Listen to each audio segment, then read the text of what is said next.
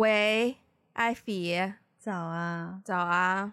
睡醒了吗？不是很醒，不但是我 努力清醒中。我也是 要努力清醒中。我今天早上起床的时候，你起床会有划手机的习惯吗？会啊，但你通常看手机都是看些什么？嗯，以前会看朋友圈，现在看朋友圈看的少了。就是醒来以后，我先看一下有什么信息，嗯，然后会回一下，然后回完之后，我可能会看一下什么有趣的公众号推送。通常看完两两篇推送，我就醒了。我发现，其实我早上起床是不喜欢看手机的，除非就是半夜有很多。嗯、但其好像手机你开那个免打扰模式之后，就算是半夜的信息，你早上起来它也不会出现在你的屏幕上，所以就看不到有什么信息。哦、对对对对，对，但你不会把免打扰关掉吗？我不会，我会是在我早上结束我的 morning routine 之后，我准备进入工作模式，我才关掉。哦、oh，OK，嗯，因为我早上要看书嘛，我也不喜欢我看书的时候、嗯、手机在那边震来震去的，会影响我。嗯，可是我早上我发现我早上唯一需要看手机给我的用途，就是把我从梦境当中拉回到现实世界。因为我很长、嗯、很长睡不醒的原因，就是我昨天晚上在做梦，而且是临醒之前都还在做梦的那一种，就硬生生被闹钟吵醒的话，我就很难。因为梦境里面你的世界也是很真实的，所以你醒的那个瞬间你是很难切割掉那个世界的。然后我就要看一看手机，看一下 social media，画一下 Instagram 啊，朋友圈啊，个个都看。我不太会，我不看朋友圈，我朋友圈是关掉的，我就会看 Instagram，嗯，然后看看说，哦，大家的现实生活是这个样子的，这个才是我的现实生活，然后才可以把我的灵魂揪回到现实生活中。然后我今天刷 Instagram 的时候.突然间弹出来的是一个我大学学弟的 Instagram，他很久没有更新了.他现在应该回到深圳了吧？我其实都不知道。然后呢，我就发现哇，很久没见呢。然后我就想到说，因为他大学的时候有一个女朋友，我也是认识的。然后印象当中，嗯、我就好奇说他们还有没有在一起。然后我就去划那个，我就去找那个女生的呃。微信和他的朋友圈，然后看了一下，说啊、哦，还是在一起的呀。然后呢，我就刷刷了刷了几条他的那个朋友圈，就发现说啊、哦，在一起十年了呀。因为我大学的时候帮他们拍过一组照片，嗯，我当时做了一个一系列的企划，就是我找一些可能好朋友或者是情侣，然后。他们去做默契类的问答，我有个小助手，就问他们问题，他们就要同时在白板上写下答案，然后看答案一不一样，嗯、有没有默契，然后我就中间去 capture 他们的表情，嗯、他们的一些 chemical，、嗯、对。然后呢，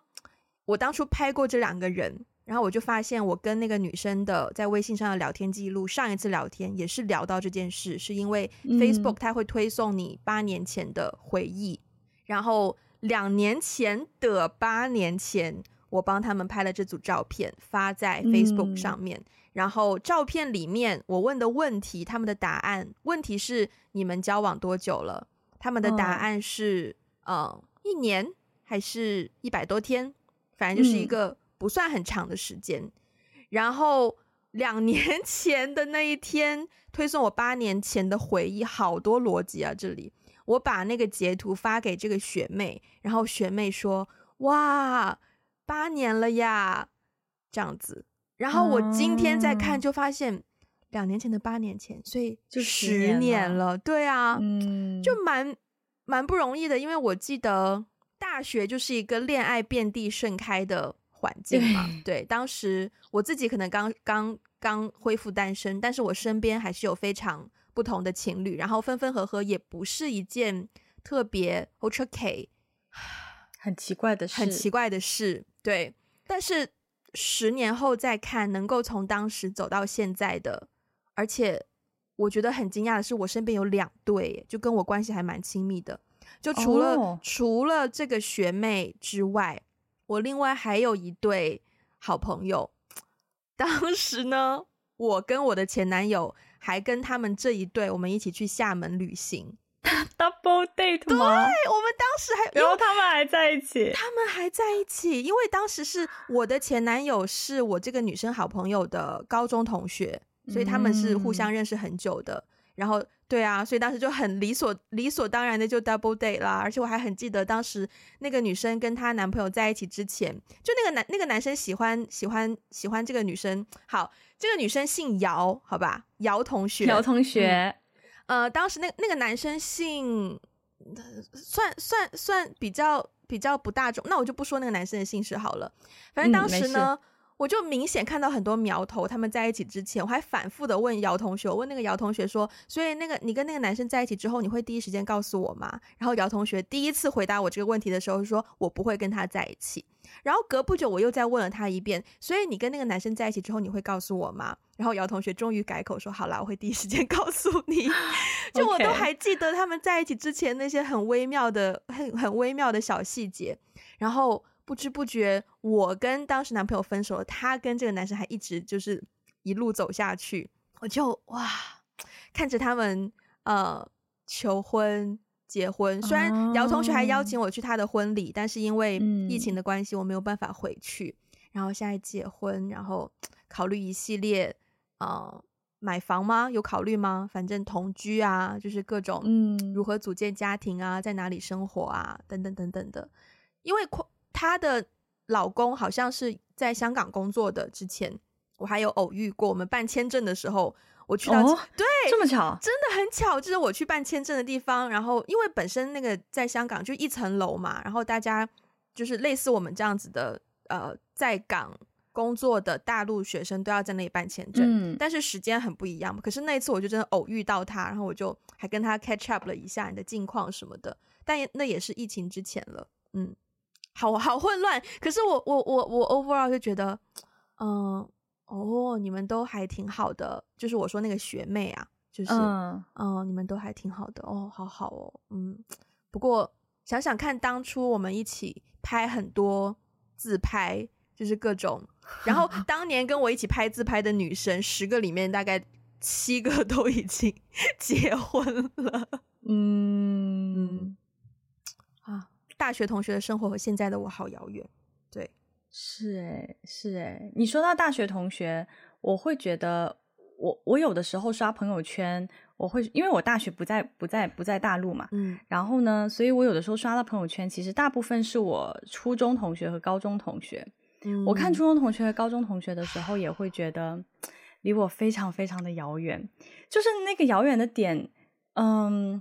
可能不是说我们以前一起。比如说 double date 呀，或者是我看着他们一起成长，嗯、因为其实他们后来他们的伴侣，我以前很多跟我关系比较好的女生朋友，他们的伴侣我都不认识的，嗯。嗯，但是就会想到说，哇，以前小时候我们一起玩，然后我们还谈论什么暗恋的对象啊，嗯、然后一些各种你喜欢我，我喜欢你，他他他又喜欢他这种各种剧情，然后毕业之后就看着他们。嗯、呃，上了大学，然后开始谈恋爱，然后分手，然后工作，又谈恋爱，谈着谈着呢，就突然被求婚了。嗯，然后求了婚之后呢，过了一段时间就开始有小孩了，然后又过了两年又有二胎了。对，所以所以那种感觉会觉得，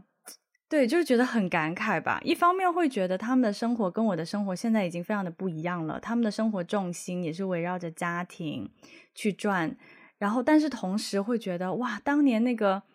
怎么说呢？就是当年一起上厕所的那些 女同学，你现在一个个的生活的嗯重心跟我都好不一样哦。然后我也会觉得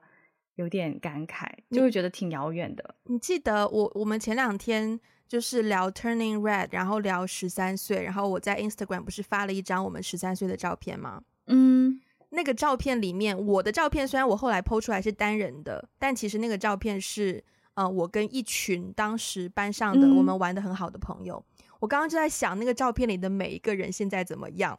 然后呢，照片里面其实有一个女生后来是跟我上了同一所高中的，所以其实从她小学好像，因为我们那个学校是小学、初中是连在一起的嘛，所以我小学后半段时间。我才转进去那间学校，然后初中就跟他是一起度过了，所以其实一路上轨迹还是可以蛮相似的，就是从同一个小学、初中，然后一起到高中，而且高中我们还同班，就很巧。嗯，对，高中我们还同班，可是高中开始就已经两个人的重心就已经开始，就是方向已经开始有不同了。高中的时候我会比较疯，参加学校各种的社团啊、活动啊什么的，然后他好像会更注重在学业那一块，嗯，然后慢慢的话题也会比较少，然后在班里面他的他的那一那一群的女生。somehow 他们恋爱比较顺利，然后我这边的恋爱就比较 坎坷。对，这边相比较坎坷。对，然后高中毕业之后，他的他高考好像还不错，也去了广州一个很好的学校。可是我高考就失利嘛，然后后来联系也很少了。可是偶尔还是会听到这个名字，以及看到他的朋友圈，就发现哦，他也很快结婚了，然后成为别人的太太。可是你你，如果你真的是。那个叫什么？回转回到初中的时候的画面，他就是他是吗？他是他是我初中的时候，当时我跟另外三个女生，我们是不同班的，但是我们中午会约一起吃饭，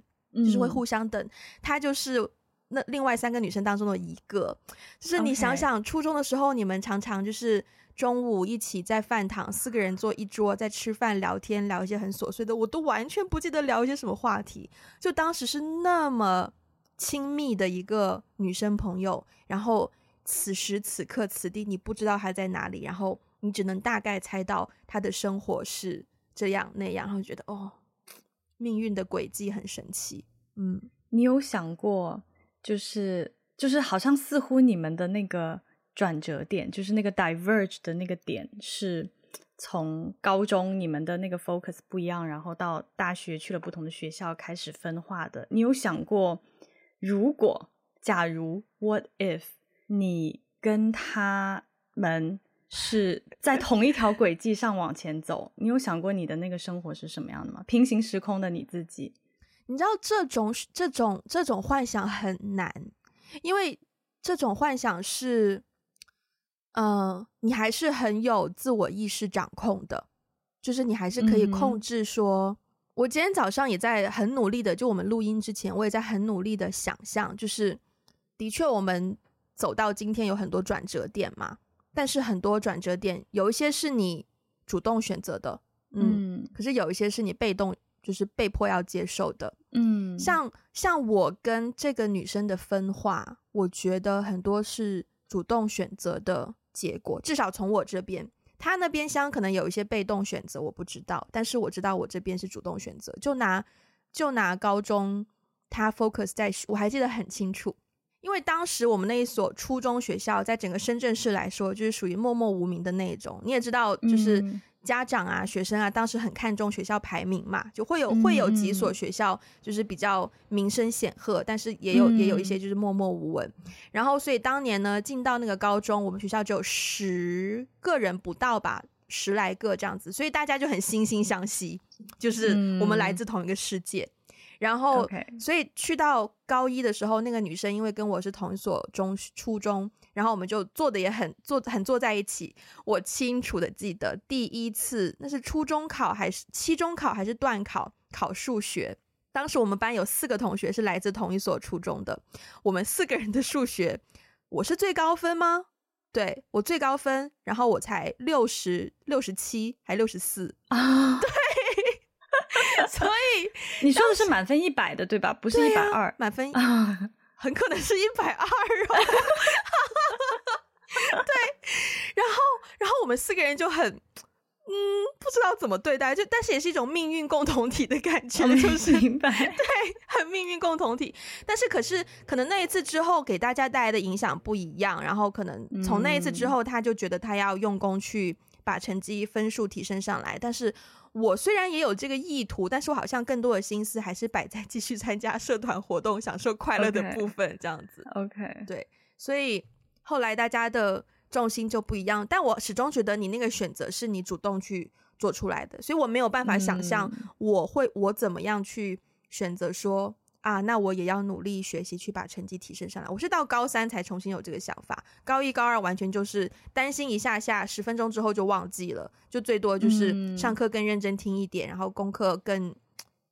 反正大家都晚修嘛，就所以也是会有固定的时间完成作业，但是始终你更多的心思还是放在我想要享受更多的社团活动的部分，更多的我觉得高中应该有的呃生活的部分，所以那个是一个主动的选择。嗯、我没有办法想象，嗯，我如果在那个时机就选择说啊，数学考这么低分，我还是努力上课，不要参加社社团活动好。嗯、我没有办法想象那样的自己存在，嗯，所以很难去幻想。我之所以问这个问题哦，是因为其实在我的人生几次重大的转折点里面呢，也是我主动选择的，嗯，但是呢。就比如说拿第一个转折点好了，就是高中毕业嘛。嗯，我不是高中毕业就就去了日本嘛。嗯，其实当时去日本是我主动选择的，但是呢，嗯、首先申请那个学校呢是一个很偶然的契机。你你你讲完这个，我也要讲我选择高中这件事情，但是我先就是 mental note 一下，等一下讲。好，你继续。OK，好的，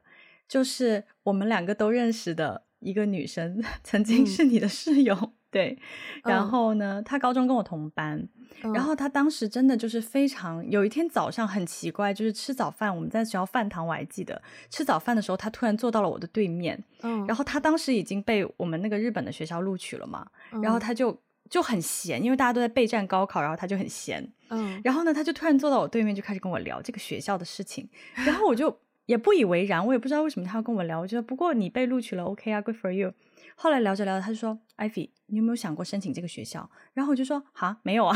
”然后他说：“但是我觉得是一个很不错的选择，你要不要考虑一下？”我说：“哈，是哦。”然后他就给了我一本学校的册子，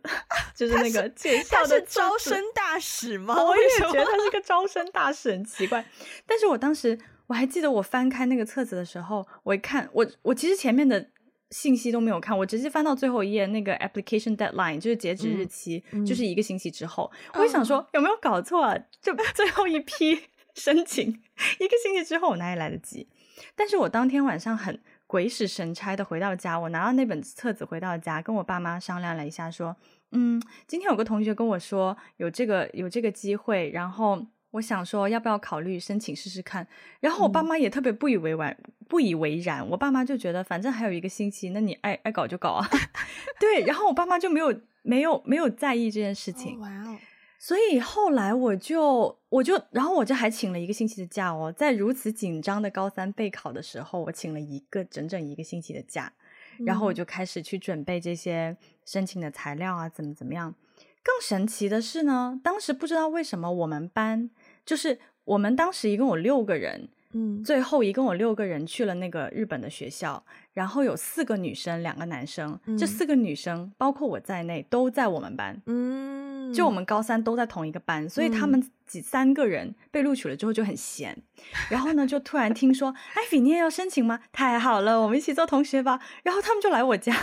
就就帮我搞那些材料哦，嗯，对。就比如说，等于是说，除了我自己要写那些什么 application 啊，什么 personal statement 那些故事以外，他们就说：“哎，你你这个成绩单，你这个成绩单要的啊，你要记得啊，然后去找哪个哪个老师打印啊。”对对，就帮我各种提醒怎么怎么样。所以真的很快，一个星期我就准备好了那些材料，然后我就申请了。然后呢，申请之后呢，其实因为当时特特别赶，我其实已经有点不记得这件事情，因为后来几个月又过去了，嗯、然后快要临近高考，我还记得高考前一个星期，我突然收到一个邮件，嗯、就是不是 email 是邮邮件，嗯、然后呢，我打开那个邮件是一个面试通知，对，而且是在高考后的两三天吧，哦，所以你要先高考再面试。没错，Okay. 没错。高考后的两三天，我要飞去上海面试。对，然后呢，所以我当时就觉得哇，其实我已经有点不记得了，因为当时就是疯狂在备战高考嘛。Uh. 但是我也来不及准备什么面试，而且我也不知道他面试要问我什么问题，uh. 我想说算了，uh. 就是不不准备了。对，然后高考之后，我真的就疯狂的、快速的，然后我跟我妈就买了张机票，嗯，然后就去了上海。然后我还人生当中第一次穿正装，嗯、没有穿过正装这种东西，嗯，对，然后去面试了。然后结果其实面试的时候，我我的我我觉得面试效果非常的差，因为我是所有面试生里面最后一个，嗯，对，就是我等到我们当时是所有人坐在一个大的教室里面，嗯、在在复旦。里面校园里面，嗯、然后我们在一个大学的一个教室里面，我们要先就是写一篇作文，嗯，就是就是会有一个老师先过来，就是说，就是把题目写在哪里哪里，就是你你要写一篇作文，好，写完之后呢，他就会一个人一个人叫出去 面试，嗯，一共有四个教授坐在前面，嗯，然后一个人一个人轮着进去面试，轮到我的时候，我们早上八点钟就到那个地方，又写作文又怎么样的，我是十二点，嗯，就是我是最后一个，就整个教室空了，所有人都面试完了。然后我是最后一个被叫进去面试的，然后我当时就觉得老师也累了，也困了，嗯、我也有点饿了，所以很随意。所以那个面试就我觉得面的非常的随意，就是我也不知道我自己在说些什么。嗯、然后面完出来之后，我妈就就是她当时就看着，她也没有问我说怎么样啊什么的。然后呢，但是我出来以后，我就对我妈摇了摇头。就大概就说 不行了，嗯、就这样子。然后他就说：“哦，那无所谓了，反正我们也没有寄希望于这件事情。”然后后来我们就回家了。对，所以其实当我收到录取通知书的时候，我是很震惊的。嗯，因为我的准备基本上没有太多时间准备，然后也没有太多心思准备，而且我的个人的感受觉得一般般吧，嗯、不会吧这样子。所以当时是蛮震惊的。然后可是很神奇，就是当我收到录取通知书的时候，我就很想去，嗯，我就很想去这个学校。然后其实那个时候来自家里的阻力是很大的，嗯，非常非常的大。然后但是还是坚持了一段时间，然后最后我成功了，我就去了，嗯。然后我觉得去了以后是我人生当中一个非常非常非常重大的一个转折点。后来，嗯，哦，我之所以说为什么，虽然这个是我主动的选择，但是有的时候我我会想到说，因为几年以后，我有遇到一个学妹，也是我们高中的，嗯、她来咨询我说，呃，说她也收到了录取通知书，但是她父母不是很想让她出国，嗯，然后呢，所以最后她就问我说，那你在你在日本，你在这个学校，你的体验怎么样？然后他当时跟我聊完以后。我我其实很鼓励他出来的，就是 based on 我自己的经历。嗯、结果最后的选择是，他说，嗯，他拗不过家里人，嗯，他就放弃了，嗯，然后他就选择在国内一个就是一所学校吧，就是也还挺好的啦，但是就他就没有没有选择出来，对，所以我后来就在想，其实虽然说是我主动选择的结果，但是其实我身边也有不少人。他们也想要主动选择，但是最后他们因为跟家里人的这种张力，没有没有拗过家里人，就是没有坚坚守到最后一刻而，而而改变了他们的人生方向。我，我现在想起来会觉得有点唏嘘吧。我问你一个问题哦，嗯，如果当初那个同学没有坐在你面前告诉你这个学校有机会的话，你你觉得你还有可能大学读这一所学校吗？不会。那我觉得。你应该要感谢这个同学耶，对对对，真的是他把这个消息带给你，然后你才产生了后面主动选择的结果。对，就是其实我我一开始对这个我知道这个学校，因为这个学校也有招生来过我们学校的，嗯，对，只是我当时没有参加那个招生说明会而已。我我一直都知道这个学校的存在，但是我从来没有燃起过任何的兴趣，嗯，是直到。我们班刚好那三个人都被录取了之后，然后第一个人跟我说完以后，然后第二个人、第三个人就听说，哎，你想要申请啊？来来来，我们一起来。然后慢慢慢慢，我才、嗯、更加对，才开始了解，然后才开始走上这个。那你你当时有填你的大学志愿吗？我当时有填，你还记得你当时填了什么学校吗？我其实有点不太记得了，但是我想，因为当时不是填了好几个吗？反正就是什么第一、第二、第三志愿就顺排下去。对，但我其实有点不太记得我填，但是我想想，我想想，我到底填了什么呢？因为我最后，因为我记得我最后是我拿到那个录取通知书是高考成绩出来的前一天。嗯，对，所以出了成绩之后，我看到我那个成绩，我就觉得，哦。那我还是出国吧，就这样子。嗯、对，嗯，所以我有点不记得我们是先填志愿还是后填志愿。我记得我们是先出成绩后填志愿的。对对，OK。但我不记得我填了什么了。那你记得那时候我已经一一门心思觉得我可以走了。那你还记得，如果不是这所日本的学校，你原本心中的目标大学吗？我记得哎、欸，我记得哎、欸，可以说吗？中大，中山大学。嗯，所以有可能，极有可能，嗯，嗯就是在那个转折点，你没有去日本的话，你就是去中山大学。嗯、天呐，中山大学，我们因为我我们身边有很多去了中山大学的，对对，对然后我就在想，我就在想他们的，因为我我当时我们班有两个女生，就是好像我们之前同所宿舍高一的时候，她们两个都去了中大，然后其中一个。嗯后来去了英国，我之前去英国 visit 的时候，还有去看她。她老公是在那边读研究生、读博士，然后她当时已经是变成全职家庭主妇，然后照顾当时的一个儿子。我还见过她儿子，但是后来现在他们好像已经生二胎了，然后她就照顾两个小孩。然后另外一个女生，当时我还记得是应该是我们班班花吧，对。然后也是成绩很好，后来好像应该也是去了中大吧，反正是广州的一所大学。然后后来好像也有去美国念研究生吗？嗯，然后后来认识了认识了现在的老公，也是生了小孩。然后我前就是偶尔会有那些时间点去看他们朋友圈的时候，也会发现哦，今天带着孩子去这里，然后明天带着家人去这里，然后照片里都是洋溢着家庭的幸福美满的感觉。所以如果你去了中大，你就有可能变成。One of them，对吗？天哪！对，有可能哎，有可能。我我我想，我对我其实想到我身边去了中大的朋友同学，我还有一个不不算青梅竹马，因为她是女孩子，但是我们从零岁就认识了，就是她妈妈怀孕跟我妈妈怀孕，我们是同一年的，然后他们就是我们妈妈怀孕我身边也有这样的，对，所以我们真的是认识了三十。多年就真就 literally 从零岁开始认识到现在，她因为她后来也去了中大，然后呢，她、oh. 也在中大认识了她的老公，她、oh. 老公是她中大的学长，但他们不是一个专业。我记得我大学的时候回国，还有去中大找她玩。嗯，然后呢，后来他们大学毕业，她老公去了澳洲，然后她也追随她老公的步伐，也去了澳洲，然后就在那边结婚生子定居了。哇哦！我觉得这种零碎的，你更加会感慨这种命运，也不完全是命运吧。但就是两个人虽然说曾经相交过很长一段时间，但是到了一个点，就还是会走到两个不条、两种不条、两条不同的路。因为我也有一个这样子的朋友，他妈妈跟我妈妈，他只比我大九天生日，对，完全就是同时怀孕，然后同时生小孩，然后他他妈妈跟我妈妈就是。住院都住在同一间，就是左右两张床啊，这种非常亲密。而且工作场工作也是在同一个单位工作。然后出生之后，每一年过生日，我们两两个都会互相去对方的生日啊。然后同一所幼儿园呢、啊，我们是幼儿园同学，嗯，可是嗯，可是是。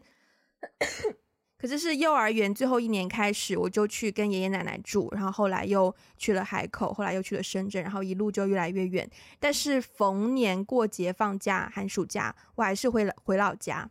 他就是我在老家唯一的朋友。对，我们还是可以会，我们还是会一起聊天，一起聊生活。但是，嗯、会发现大家的生活轨迹真的变得很不一样。就是，嗯，而且我觉得跟他。他会让我觉得，也不能叫命运作弄人，但是就会感慨命运的一个点是，嗯，因为我们妈妈算是公务员嘛，然后当以前呢，高考呢是有一个政策的，等于是公务员子女的优惠政策，嗯，不是公务员子女，反正就他们身份的那个子女的优惠政策，嗯，然后是刚刚好在我们这一年高考的时候，那个政策被取消了。所以原本就是说，原本大家可能设计好的路，通过那个政策去到怎样的大学，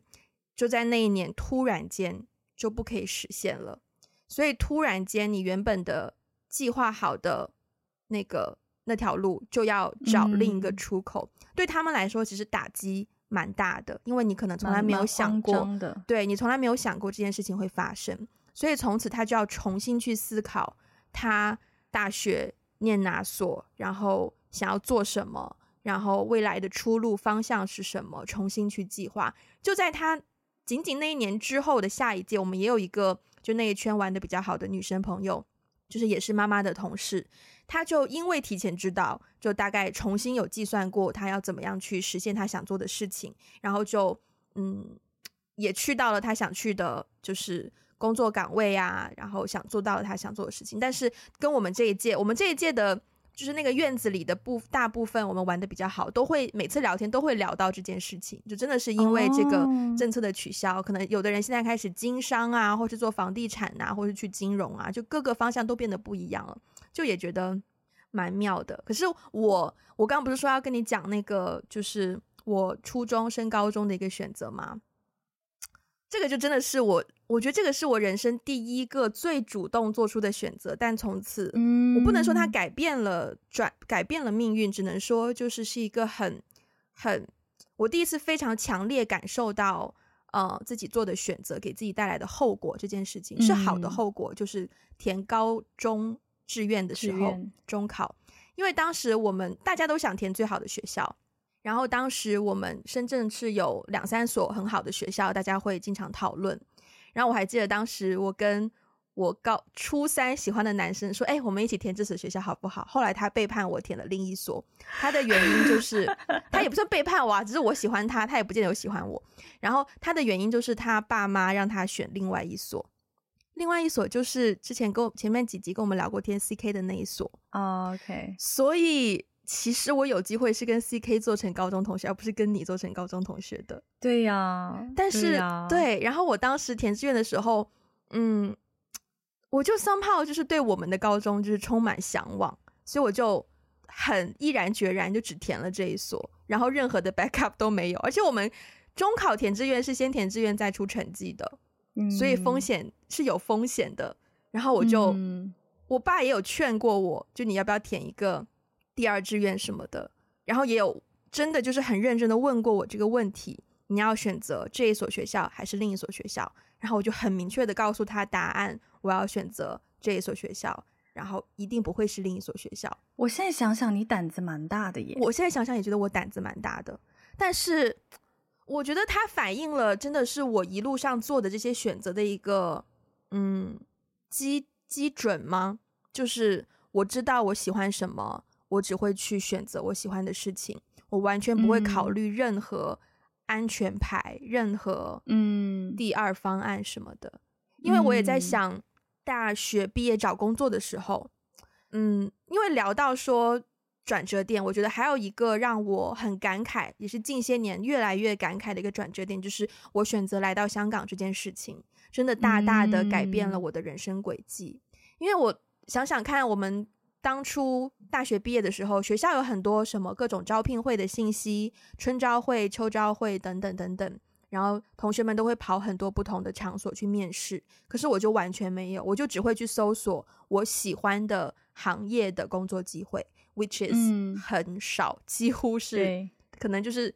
整一届大学毕业生在那个城市，可能就只有三五则招聘信息。嗯、对。然后当时我身边有很多同学，可能他们本身是比如说师范学院毕业的，但最后去了房地产公司，或者是可能呃土木材料这种学院毕业的，然后最后也去了房地产公司，但是是去做销售的行业。就是在我看来，我的专业是传播学院嘛，就是电视台，我就是有点一根筋啦。就是我觉得我毕业要去电视台做电视传媒，我就只向着那个方向去找，然后就把自己缩得很窄。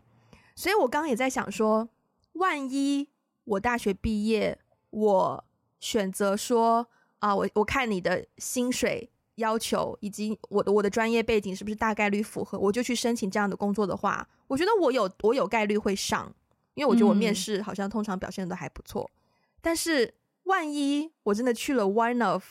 这样的工作，然后 instead of 我大学刚毕业那份工作低的可怜的薪水，拿了一个比较高的薪水。开始体验这种很稳固的工作生活，我啊，对啊，我就发现我想象不到那个万一。但是从理性层面来讲，假如啊，你假假如假如你拿了那个那个工作，然后呢，嗯，那样的工作薪水还不错，就比如说在深圳好了，你是不是有可能就不会去香港再念书了？我觉得不可能。我觉得不可能，嗯、因为就我现在的认知，我对于工作内容各个行业好，除非说除了一些非常专业性的行业，但是比如说销售或者是就什么可能，就类似于办 office OL 这类的工作内容，嗯、你大概都可以想象得到，他们每天的生活处理的是什么样大概率的事情，所以我知道我的性格在那样的环境做那样的事情，不可能做超过半年。嗯，大胆推算，不可能超过半年。就算是我没有那么快选择要申请学校、申请研究生，就算是 delay 了一年，我觉得我还是会申请研究生，然后去做。因为其实我大学刚毕业那份工作已经是算是我喜欢的领域了，只是我做的内容是比较偏策划类、偏执行类的，所以在。创意创作这方面没有太多的参与程度，然后仅仅是那样，嗯、我都已经觉得 that's not me。嗯，以及在后来在香港读完研究生，再去做电影拍各种片子，去片场工作，我做副导演也是归根结底是 organizing，是统筹大家的时间，大家的动线，已经是去到那个程度了，我依然觉得 that's not me。嗯，所以。我认为我对自己想要什么是知道的很清楚、很 specific 的，嗯，对，嗯、只是一路上的这些选择，就是 somehow 印证了，慢慢一次又一次重复的去证明我原来想要的是这个，我原来做选择的依据是这个，我很遵从自己的内心的想法，嗯。嗯，这点上我我其实跟你还蛮像的，嗯，就是我觉得很多。嗯，我的人生决定里面也是，我很清楚知道，我就是喜欢这种东西，我没办法喜欢别的东西。嗯，所以我在选择的时候，我就是一根筋要去选择我喜欢的那个东西，嗯，即使工资很少，嗯，即使很很难，怎么怎么样。那你有被动的被改变命运的太多了，太 多了，真的太多了，而且多又很又算有点碎。比如说，像我家庭的这些，我就不讲了。什么父母离婚啊，嗯、爸爸去哪，妈妈去哪，带我去什么城市，这种我都不讲了。呃，小学生初中的时候，因为是不需要考试的嘛，但是呢，当时我住的小区的后面就有一所初中，然后那个初中是初中跟高中，有初中部也有高中部，而且那个高中部的名声在我们那一区是最好的。嗯，所以我曾经以为。我的 path，我的路线就是，呃，因为我小区就在那个学校就在我小区后面，按照你的户口划分，blah blah blah，你就是应该理所应当，初中就自动去上那个学校的。然后我去上那个初中，然后就上那个高中，然后就再慢慢上大学什么的。我曾经以为我的路线就是那样子的，对。可是呢，在小学升初中的时候，已经开学了，才发现那个初中没有我的学位。嗯，对。然后我爸就跑去教育局帮我问。然后 somehow，嗯，因为很明显去那个初中的不是说真的完全按照户口地划分，嗯、就是对你懂的嘛。然后虽然我的户口地是那里没错，嗯、但是我就可能在另外一方面，可能我的户口刚刚迁过来不久，或者怎么各种各样的原因，反正他们就没有我的学位。然后呢，我就被迫回到我原本的小学，因为我的小学是小学初中是连在一起的，但是因为学校比较新，所以口碑方面就不太没有另外一所学校那么好。我就被迫选择回到那一所初中，但是我现在想想，我就觉得，嗯，我觉得被迫选择的转折点会有一种逆来，那个词叫什么？逆来顺受。逆来顺受。嗯，但是每一次的逆来顺受都会让我对下一次有可能出现的选择的机会更加更加有决心。嗯，对，所以虽然当下你是很不好受的。但是过了之后，我觉得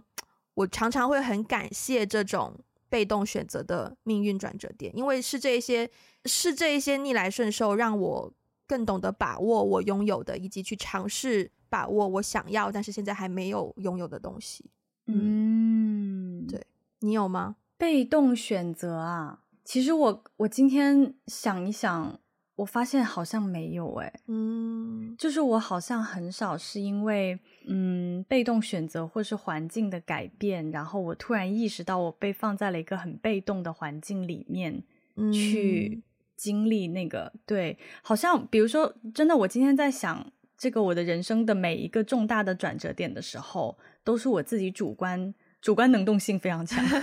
就我的主观意愿非常非常的强，嗯，对。对，但是只有说像比如说像呃申请大学啊，然后还有还有一次就是回国工作嘛，嗯，对啊，就是 again 如果我没有回国的话，我可能已婚，然后 在美国已婚这样子。你你对啊，我觉得很有可能、啊、是对。方已经求婚，你已经，但倒倒也没有，但是对方的状态是非常稳定的，嗯，就是对方的当时我们两个的状态是非常稳定的，嗯、然后呃他的工作也很稳定，嗯、然后只不过是我那个时候刚毕业嘛，然后我在找工作，嗯、我就又很一根筋要找自己专业领域的工作，我又。找不到我很心仪的工作，嗯、但其实如果我放弃专业领域这件事情的话。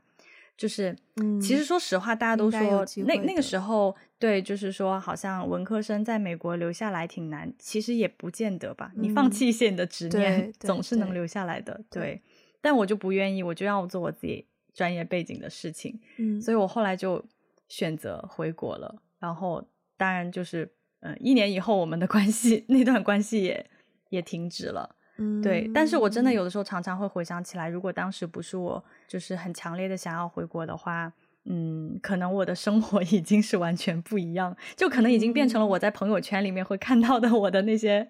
高中同学在美国的生活了。对呀、啊，所以我感觉在我的身上呢，好像没，我不能想象你变成 one of 他们，就是。就是怎么怎么说呢？我觉得啊，就是如果首先如果我变成 one of 他们，我们两个就不会重逢，对，很大概率不会重逢，对，对，对，嗯。但是如果现在我变成 one of 他们的话，好像好像也不是什么坏事，然后我们就可以，我们就可以安安稳稳的录 podcast，对，我们就可以安稳的录 podcast，不会这么动荡。然后我们的话题性也可以比较丰富，就聊到育儿啊，就会有一些育儿和婚姻 对，也可能也会可以。多找来一些男嘉 宾，对，对啊。但我有的时候呢，会就刚才我不是有问你说，你你你有没有办法去想象过说，呃，你不是你现在的生活，就是你有没有办法去想象你的生活是你，呃，比如说你大学同学的生活，或者是你以前，我就是很努力的尝试去想，然后发现我真的想象不了。对，嗯、好像很快就可以发现到一个点，是说，嗯啊，我坚持不下去了，我要我要改变。对，嗯，因为性格这个东西，虽然说小的时候你觉得有些东西不明显，但你小的时候做的很多选择，真的是潜意识里面有带出你这个人真正的一些身份的。是、嗯，所以每一次遇到这种需要选择的时机，真的是会。帮助自己更加发现啊，原来这个东西对我来说才是最重要的。嗯，没错，没错，嗯，对啊，我有我有想象，诶，就是我会想象说，如果比如说，如果我没有出国，嗯，呃，应该说本本科没有出国啊，就是说我，嗯，我觉得，因为在我们同学里面，很多研究生也会选择出国嘛，对对，对，但是就是说，应该说，如果本科没有出国的话，我就不会读我后面的专业，然后我也不会一一直一根筋的走在这条路上了。对，因为国内没有这个专业啊。我现在也很感慨，就真的是，嗯，好，你先说，你先说。对对，然后，然后的话，可能后面的很多轨迹，就可能可能 eventually 研究生也会出国去念，但是可能不会念我现在的专业了。然后可能回来以后，我也会选择一个在大企业里面的工作。就是我的大部分以前的大部分同学，我比如说看他们的朋友圈，了解他们的生活状态。我的一个感官是，大部分人其实是，比如说定居在一线城市啦，嗯、然后在大企业工作，非常的安稳。你可以看到自己五年、十年以后会升迁到某一个地步，然后三十以后就有有房有车、有婚姻、有家庭、有孩子，生活还是比较精致安逸的一个状态。对，其实我有的时候会。梦醒时分，就是会梦回十八岁。我会在想，如果我重新再做一次决定，我有没有可能，就是我有可能差一点会变成他们，就是跟他们过一样的生活。当我在这么想的时候，我会觉得，首先我会觉得，以前我们之前讨爱讨论爱很美味的时候，你不是说你看到方心有点像。你觉得方心也像我吗？对，对，我就觉得，如果我当时做的不是我今天这样的选择，我可能真的就会变成方心。嗯、真的，我可能也会比我现在要早结婚呐、啊，然后可能很快就会步步入家庭啊。但是也有可能会被劈腿呀、啊，也有可能被离婚呐、啊。对，但是 which 我觉得是我父母希望我过的生活，哎，嗯嗯，所以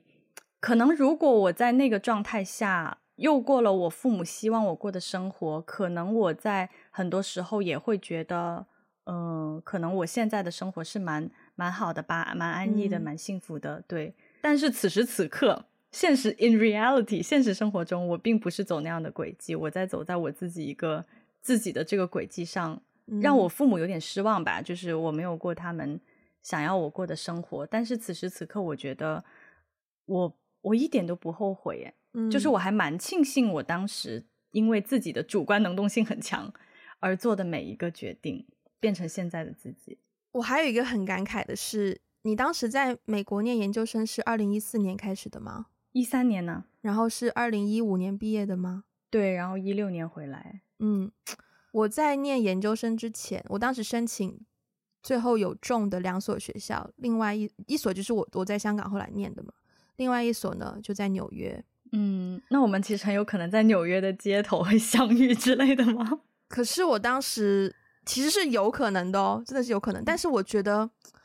我不知道，如果我真的去了纽约那所学校，我的状态会是怎么样的？因为我当时选学校的时候，嗯、最后做决定的时候，我会觉得香港的学校的这个专业专业性更强一些，然后又是一个纯表演艺术的学校，我会很向往这一种艺术学校的氛围。嗯、然后另外一所学校呢，呃，我当时我当时选的专业是类似于艺术管理吧。就也不是一个非常艺术创作方向的，嗯、然后那个那个学校的那个课程安排，在网上大概看了一下，是比较偏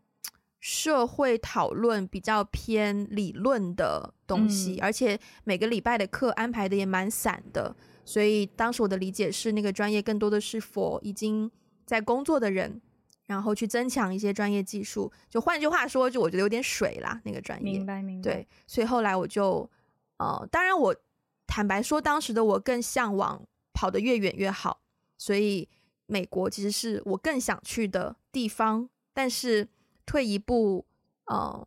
想象我在那个环，我甚至连我当时连曼哈顿的房子我都开始网上去看，就至少要看比较一下房，虽然香港也很贵，比较一下两边的房价、生活费啊，你在那边生活大概要花多少钱啊，成本什么的，然后后来才选择了香港这所学校，所以有可能哦，其实另一个平行宇宙可能 Ivy 跟 Wendy 是在纽约的街头相认的，然后我们的 Podcast 是在纽约开始的，但是他们会不会有 Podcast 就不一定了，那倒也是。嗯，那倒也是对。然后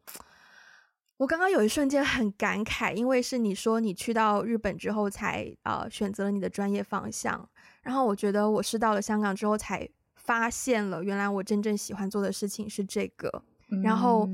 这个点让我觉得自己很幸运，就是。虽然我一直都在找，以为我很靠近，但是你没有一个 specific 的事件时间点，你是不会那么确认原来这个东西就是你这么喜欢，以及这么想要把你的一生都放进去，又这么适合你，你又做得好，就是一个 perfect fit。虽然我现在讲这些话没有什么立场，因为我还没有一个很实际的所谓成就让大家认可我的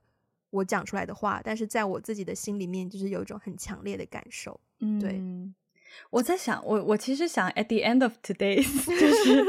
我其实还有一一个点想补充的，就是、嗯、我还有一个转折点是你给我带来的，你要让我起鸡皮疙瘩疙瘩是吗？就是就是就是做播客这件事情，真的真的真的，我我我不觉得说我未来会一直就是是一个什么专业的 podcaster 怎么样，嗯、因为我觉得播客是一个媒介啦，就是它是通过一个媒介要传达你的声音，嗯嗯、但是我觉得对于媒体。的理解，因为我以前对于媒体的理解，就我身边大部分人有从事媒体工作的，可能都是记者，嗯，就是写不停的写东西，嗯、对，嗯、然后跑现场这种。但是对于对更大的一个媒体的范围的理解，其实是我们 开始做 podcast 之后，我才开始了解的，嗯，对对。然后，然后呢，现在开始手上做的事情就越来越靠近 媒体。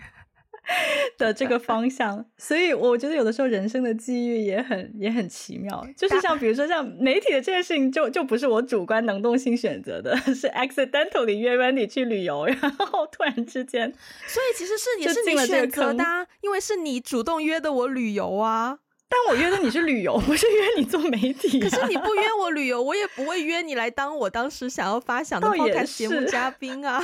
倒也是，倒也是。答应我一件事好吗，艾菲？来，如果有一天你拿到了普利策新闻奖，嗯，你的感谢名单里面一定要有我。是你 有你，有你